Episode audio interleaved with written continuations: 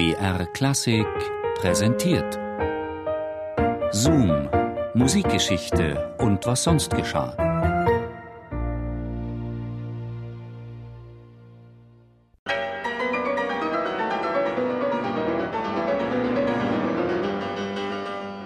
Schulterlange, fliegende Haare waren sein Markenzeichen und zerbrochene Konzertflügel.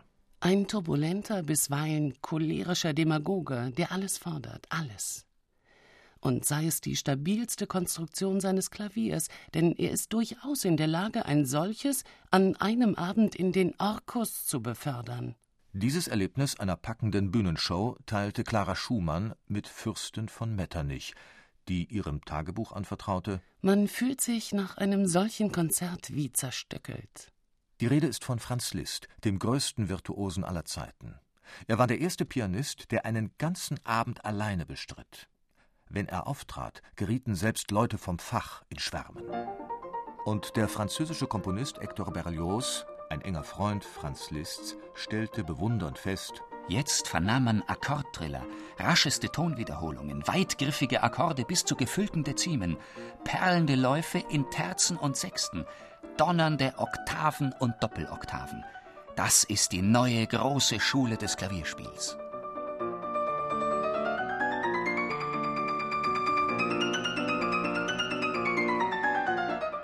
Diese Virtuosität verdankte Franz Liszt nicht nur einem außergewöhnlichen Talent, dahinter stand auch harte Arbeit. So schrieb er an einen Freund Meine Finger arbeiten wie verdammte. Ich übe vier bis fünf Stunden. Terzen, Sechsten, Oktaven, Tremolos, Triller, Kadenzen etc. etc.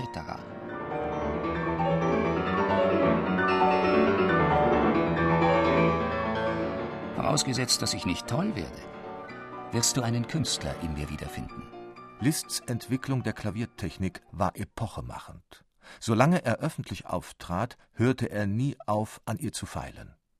Während seiner langen Reisen, rechnet man alle Kilometer zusammen, umrundete Liszt dreimal den gesamten Globus, führte er meist sein Tablett mit, eine künstliche stumme Tastatur, auf der er seine Finger trainierte.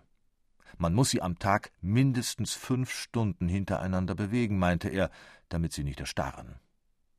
Doch Können allein machte ihn noch nicht zum Star. Es war sein Auftreten. Liszt bestieg das Podium, zog seine rehledernen Handschuhe aus und warf sie achtlos zu Boden. Nachdem er für den donnernden Applaus gedankt hatte, setzte er sich ans Klavier. Es herrschte eine Stille, als wäre der ganze Saal zu Stein geworden. Zerstreut fährt er mit der Hand über das Klavier, er prüft das Instrument, er liebkost es, streichelt es zuerst sanft, um sich zu vergewissern, dass es ihn nicht mitten im Rennen im Stich lassen, nicht unter seinen Fingern zerbrechen wird.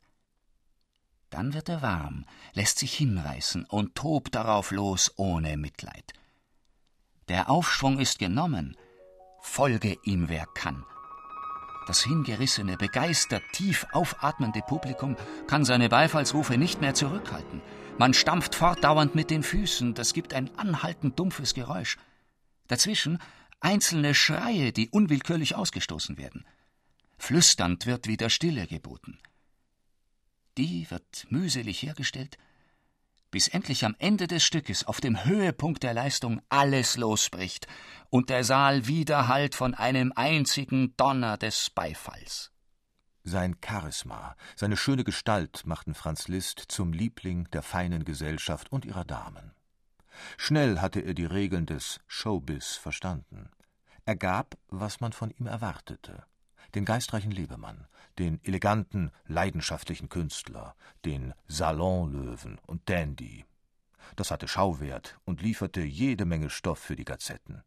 Allein seine Kleidung.